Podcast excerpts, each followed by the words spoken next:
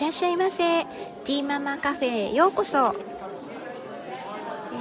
ー、紅茶、えー、コーヒーなど、えー、ご用意いただきまして、えごゆっくり、えおくつろぎお聞きくださいませ。今日はねカラーセラピーをさせていただきたいと思います。コーヒー紅茶をお手元にサムネに登場していますエレファント先生なんですけれども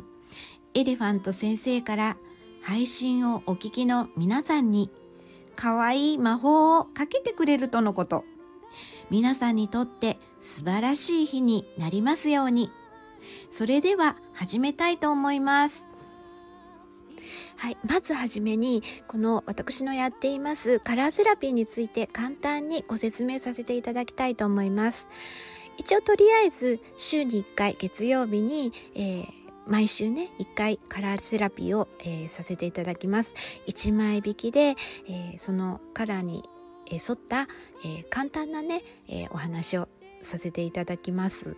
でそこから1週間っていう形になってますけれどもあの過去にもねカラーセラピーを、えー、していますのでいや私はこのカラーが、えー、この1週間の、えー、ラッキーカラーだっていう風で感じたなら本当にその、えー、違うね、えー、カラーをラッキーカラーに使っていただいてもいいですし本当にあのその時それぞれのあの感じたものを、えー、チョイスして、えご活用を、えしていただいたらっていうふうに思っています。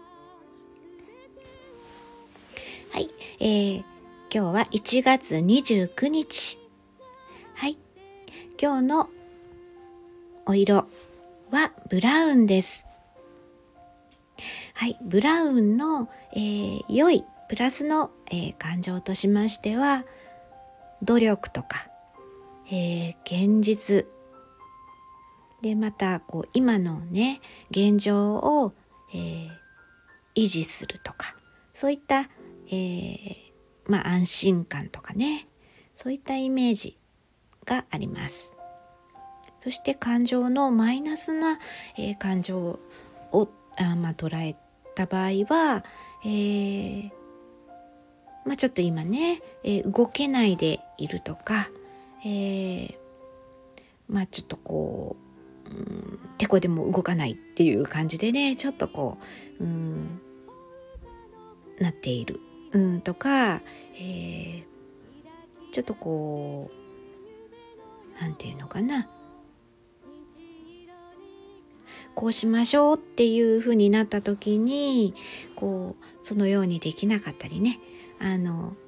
そうですね。そんな、うん、マイナスの、えー、イメージがあります。そしてブラウンの、えー、効果としましては良い効果としては、えー、まあ、リラックスとか、え安心感とか、え地固めとかね、うん、あのその場をあの土台をね固めていくとかあとあの、まあ、落ち着くとかねそういった意味が、うん、効果がねあります。そしてこのブラウンが好きな人の、えー、特徴としましては、えー、堅実で、えー、安定を望む人が多いです。そして努力家さんです。えー、ちょっとね、えー、頑固な部分があって、えー、自分でも、え考えすぎて行動できないっていうそういったことも、えあるようです。そしてこのブラウンを、えマイナスに、え感じて感じた時のおすすめカラーとしまして、えオレンジ系とクリアをおすすめします。オレンジ系は、えー、もうてこでも動かないっていうふうに、えー、こうちょっと硬くなっているそういった、えー、気持ちとかねそういったことそういった時などに、えー、使うと、え、いいです。はい、えー、ですのでねそういった、小物をね取り入れたりとか食べ物も取り入れたりとかするといいと思います。そしてクリアということで変化することが怖いとかそういった時には、えー、クリアを、うん、透明のね、えー、そういったクリアな色を、えー、取り入れるといいと思います。はい、それでは最後にエレファント先生からこの配信をお聞きの皆さんに、えー、魔法をかけてくださいます。それではお聞きください。それではどうぞ。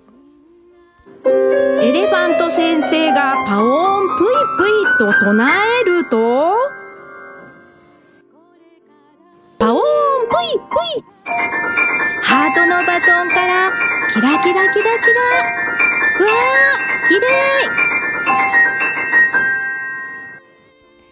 いエレファント先生の魔法が皆さんに届きますように。ティーママカフェにお越しいただき誠にありがとうございました。今日の日が良い一日でありますように。それではまたお会いしましょう。